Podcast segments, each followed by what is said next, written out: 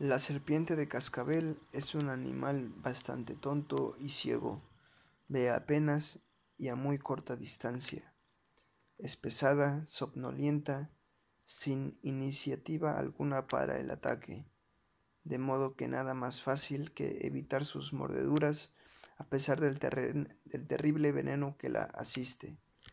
Los peones correntinos que bien la conocen suelen divertirse a su costa hostigándola con el dedo que dirigen rápidamente a uno y otro lado de la cabeza.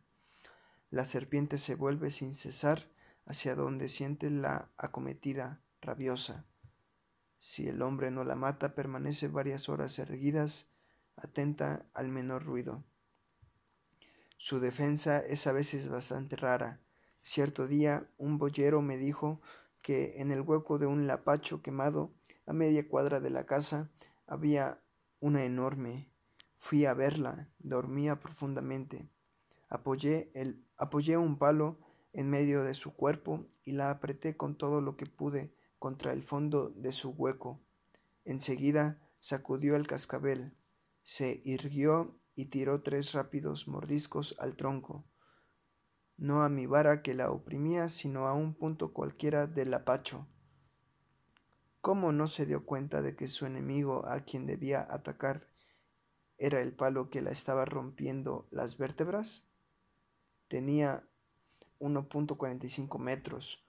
Aunque grande, no era excesiva, pero como esos animales son, extraordinariamente gruesos, el boyerito que la vio arrollada tuvo una idea enorme de su tamaño. Otra de las rarezas en lo que se refiere a esta serpiente es el ruido de su cascabel, a pesar de las zoologías y de los naturistas más o menos de oídas, el ruido de aquel no se parece absolutamente al de un cascabel. Es una vibración opaca y precipitada, muy igual a la que produce un despertador cuya campanilla se aprieta con la mano, o mejor aún, a un escape de cuerda de reloj. Esto del escape de cuerda suscita uno de los porvenires más turbios que haya tenido y fue origen de la muerte de uno de mis aguarás. La cosa fue así. Una tarde, una tarde de septiembre, en el interior del Chaco, fui al arroyo a sacar algunas vistas fotográficas. Hacía mucho calor. El agua tersa por la calma del atardecer reflejaba inmóviles las palmeras. Llevaba en una mano la maquinaria y en la otra el Winchester, pues los yacares comenzaban a revivir con la primavera. Mi compañero llevaba el machete.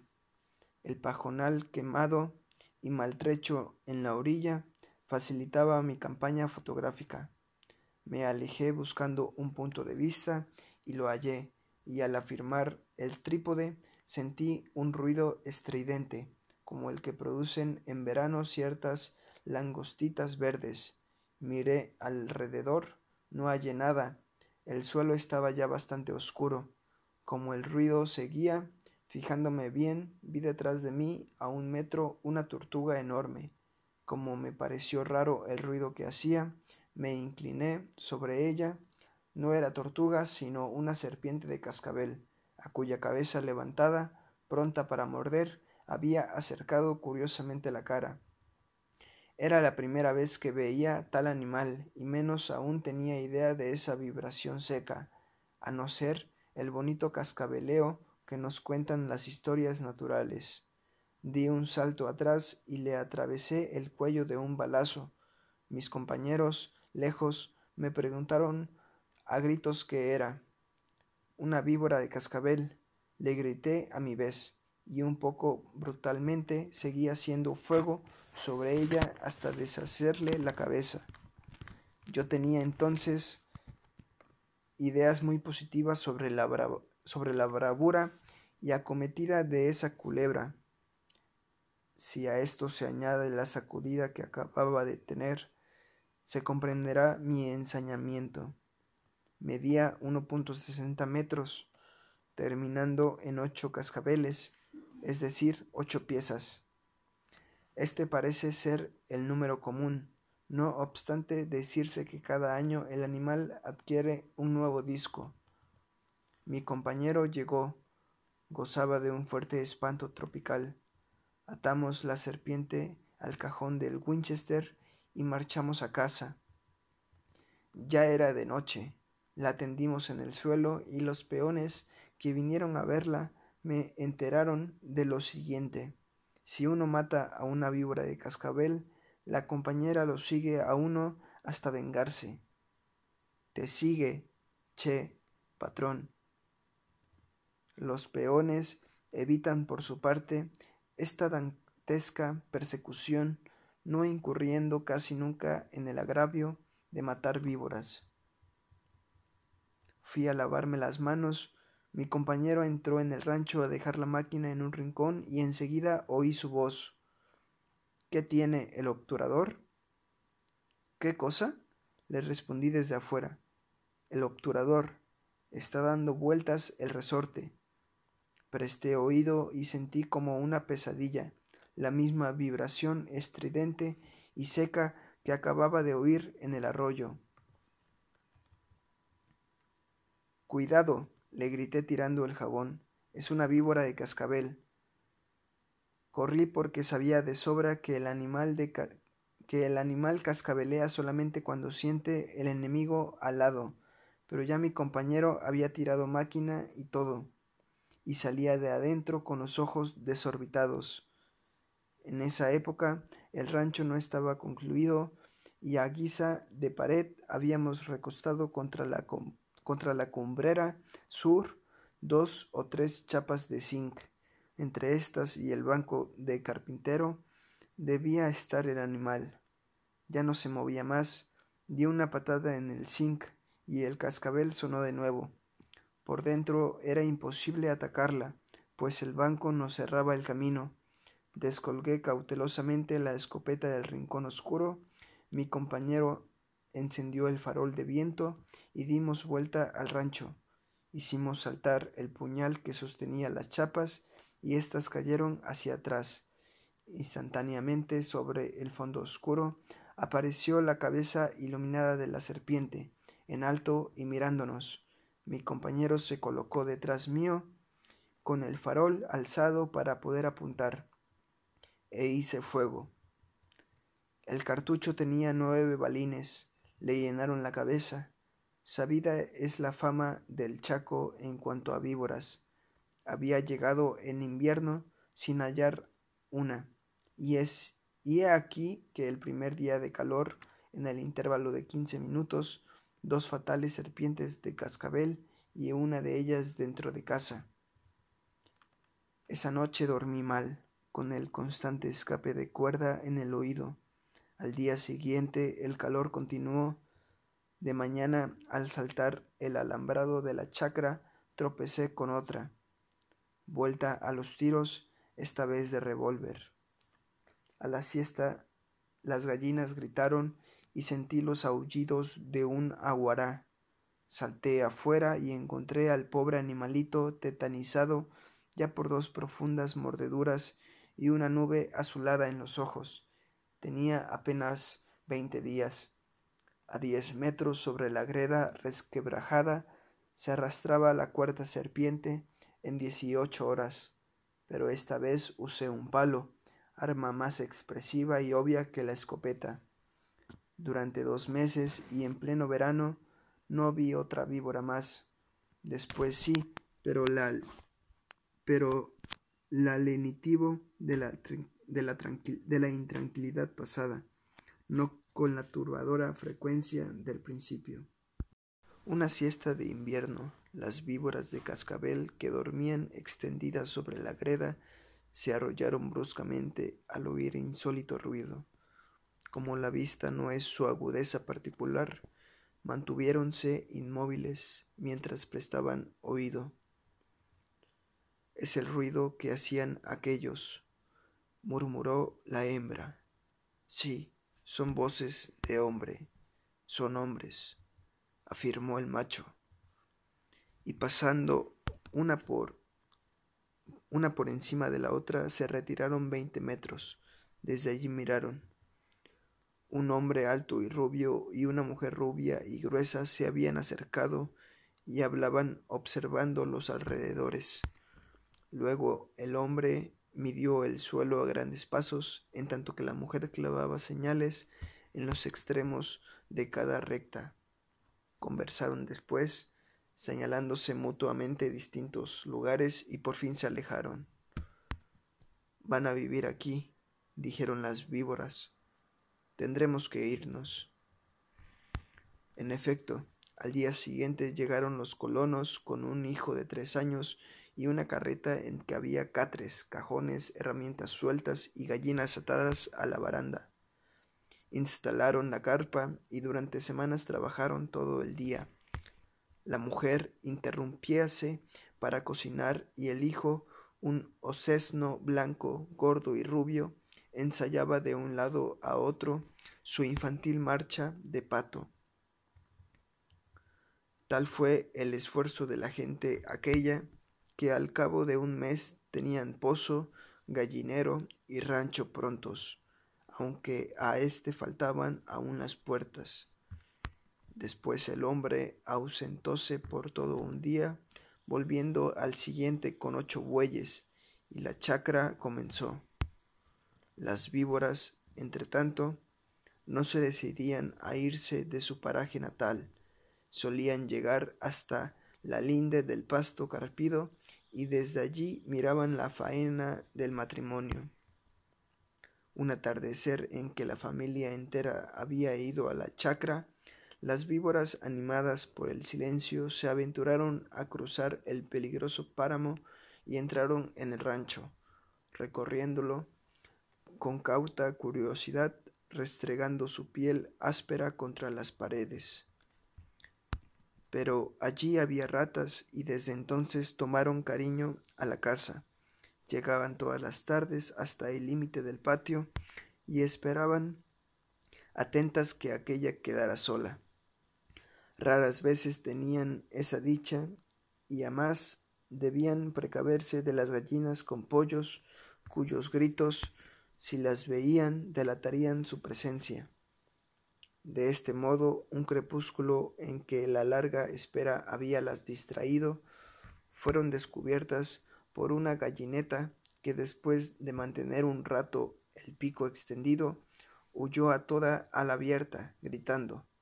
Sus compañeras comprendieron el peligro sin ver y la imitaron.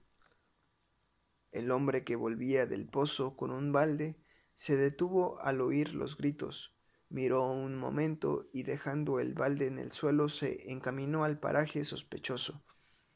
Al sentir su aproximación las víboras quisieron huir, pero solo una tuvo el tiempo necesario y el colono halló solo al macho. El hombre echó una rápida ojeada alrededor buscando un arma y llamó, los ojos fijos en el rollo oscuro.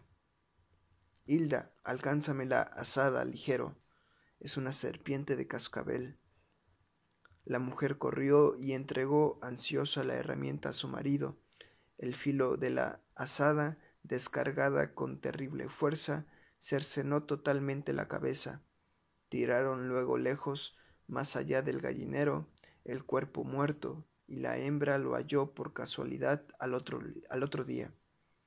Cruzó y recruzó cien veces por encima de él, y se alejó al fin, yendo a instalarse como siempre en la linde del pasto, esperando pacientemente que la casa quedara sola. La siesta calcinaba el paisaje en silencio.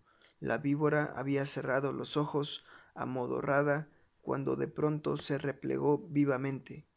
Acababa de ser descubierta de nuevo por las gallinetas, que quedaron esta vez girando en torno suyo a gritos y ala abierta. La víbora mantúvose quieta, prestando oído. Sintió al rato ruido de pasos, la muerte. Creyó no tener tiempo de huir y se prestó con toda su energía vital a defenderse. En la casa dormían todos, menos el chico. Al oír los gritos de las gallinetas, apareció en la puerta y el sol quemante le hizo cerrar los ojos Titubeó un instante perezoso y al fin se dirigió con su marcha de pato a ver a sus amigas las gallinetas. En la mitad del camino se detuvo, indeciso de nuevo, evitando el sol con el brazo. Pero las gallinetas continuaban en girante alarma y el ocenso rubio avanzó. De pronto lanzó un grito y cayó sentado. La víbora, presta de nuevo a defender su vida, deslizóse dos metros y se replegó. Vio a la madre en enaguas y los brazos desnudos asomarse inquieta y correr hacia su hijo, levantarlo y gritar aterrada. Otto, Otto, lo ha picado una víbora. Vio llegar al hombre pálido y llevar en sus brazos a la criatura atontada oyó la carrera de la mujer al pozo, sus voces, y al rato, después de una pausa, su alarido desgarrador. Hijo mío. A todos nos había sorprendido la fatal noticia, y quedamos aterrados cuando un criado nos trajo, volando, detalles de su muerte, aunque hacía mucho tiempo que notábamos en nuestro amigo señales de desequilibrio no pensamos que nunca pudiera llegar a ese extremo. Había llevado a cabo el suicidio más espantoso sin dejarnos un recuerdo para sus amigos, y cuando le tuvimos en nuestra presencia, volvimos el rostro, presos de una compasión horrorizada. Aquella tarde húmeda y nublada hacía que nuestra impresión fuera más fuerte. El cielo estaba lívido y una neblina fosca cruzaba el horizonte condujimos el cadáver en un carruaje, apelotonados por un horror creciente. La noche venía encima y por la portezuela mal cerrada caía un río de sangre que marcaba en rojo nuestra marcha. Iba tendido sobre nuestras piernas y las últimas luces de aquel día amarillento daban de pleno en su rostro violado con manchas lívidas. Su cabeza se sacudía de un lado para otro. A cada golpe en el adoquinado, sus párpados se abrían y nos miraban con sus ojos vidriosos, duros y empañados. Nuestras ropas estaban empapadas en sangre y por las manos de los que le sostenían el cuello se deslizaba una baba viscosa y fría que a cada sacudía brotaba de sus labios. No sé debido a qué causa, pero creo que nunca en mi vida he sentido igual impresión. Al solo contacto de sus miembros rígidos sentía un escalofrío en todo el cuerpo. Extrañas ideas de superstición llenaban mi cabeza, mis ojos adquirían una fijeza hipnótica mirándolo y en el horror de toda mi imaginación me parecía verle abrir la boca en nuestra mueca espantosa, clavarme la mirada y abalanzarse sobre mí, llenándome de sangre fría y coagulada. Mis cabellos se erizaban y no pude menos de dar un grito de angustia, convulsivo y delirante, y echarme para atrás. En aquel momento el muerto se escapaba de nuestras rodillas y caía al fondo del carruaje cuando era completamente de noche. En la oscuridad nos apretamos las manos, temblando de arriba abajo, sin atrevernos a mirarnos. Todas las viejas ideas de niño, creencias absurdas, se encarnaron en nosotros. Levantamos las piernas a los asientos inconscientemente, llenos de horror, mientras en el fondo del carruaje el muerto se sacudía de un lado para otro. Poco a poco nuestras piernas comenzaron a enfriarse. Era un hielo que subía desde el fondo, que avanzaba por el cuerpo, como si la muerte fuese contagiándose en nosotros. No nos atrevíamos a movernos, de cuando en cuando nos inclinábamos hacia el fondo y nos quedábamos mirando por largo rato en la oscuridad, con los ojos espantosamente abiertos, creyendo ver al muerto que se enderezaba con una mueca de delirio, riendo, mirándonos, poniendo La muerte en cada uno, riéndose, acercaba su cara a las nuestras. En la noche veíamos brillar sus ojos y se reía, y quedábamos helados, muertos, muertos en aquel carruaje que nos conducía por las calles mojadas. Nos encontramos de nuevo en la sala, todos reunidos sentados en hilera. Habían colocado el cajón en medio de la sala y no habían cambiado la ropa del muerto por estar ya muy rígidos sus miembros. Tenía la cabeza ligeramente inclinada, con la boca y nariz tapadas con algodón. Al verle de nuevo, un temblor nos sacudió todo el cuerpo y nos miramos a hurtadillas. La sala estaba llena de gente que cruzaba a cada momento y esto nos distraía algo. De cuando en cuando solamente observábamos al muerto hinchado y verdoso que estaba tendido en el cajón. Al cabo de media hora sentí que me tocaban y me di vuelta. Mis amigos estaban lívidos. Desde el lugar en que nos encontrábamos, el muerto nos miraba.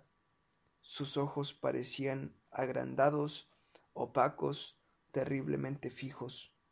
La fatalidad nos llevaba bajo sus miradas, sin darnos cuenta, como unidos a la muerte, al muerto que no quería dejarnos.